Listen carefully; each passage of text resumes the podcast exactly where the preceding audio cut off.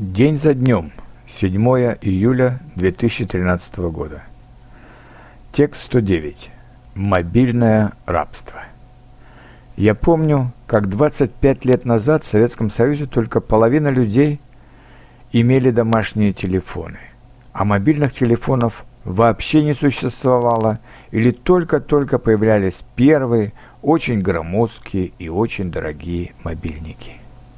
В течение 90-х годов мобильные телефоны становились все доступнее, их сеть расширялась, и теперь на 140 миллионов населения у нас зарегистрировано почти 200 миллионов мобильных телефонов, то есть у некоторых уже по два, а то и по три мобильника. Потом появились смартфоны с выходом в интернет, с играми и другими функциями. И теперь мы уже не можем представить себе жизнь без мобильного телефона, как и не можем представить жизнь без компьютера и интернета. Даже на концертах классической музыки вдруг зазвучит у кого-то звонок, э, если он забыл выключить свой мобильник.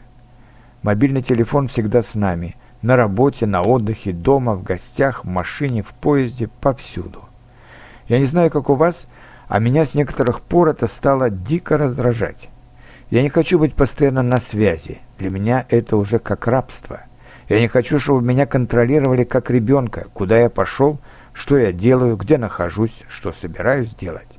В конце концов, мы имеем право на отдых, на личную жизнь, на общение с природой, а не с этим мобильным чудовищем, который всюду следует за нами. И я начал просто выключать свой мобильник.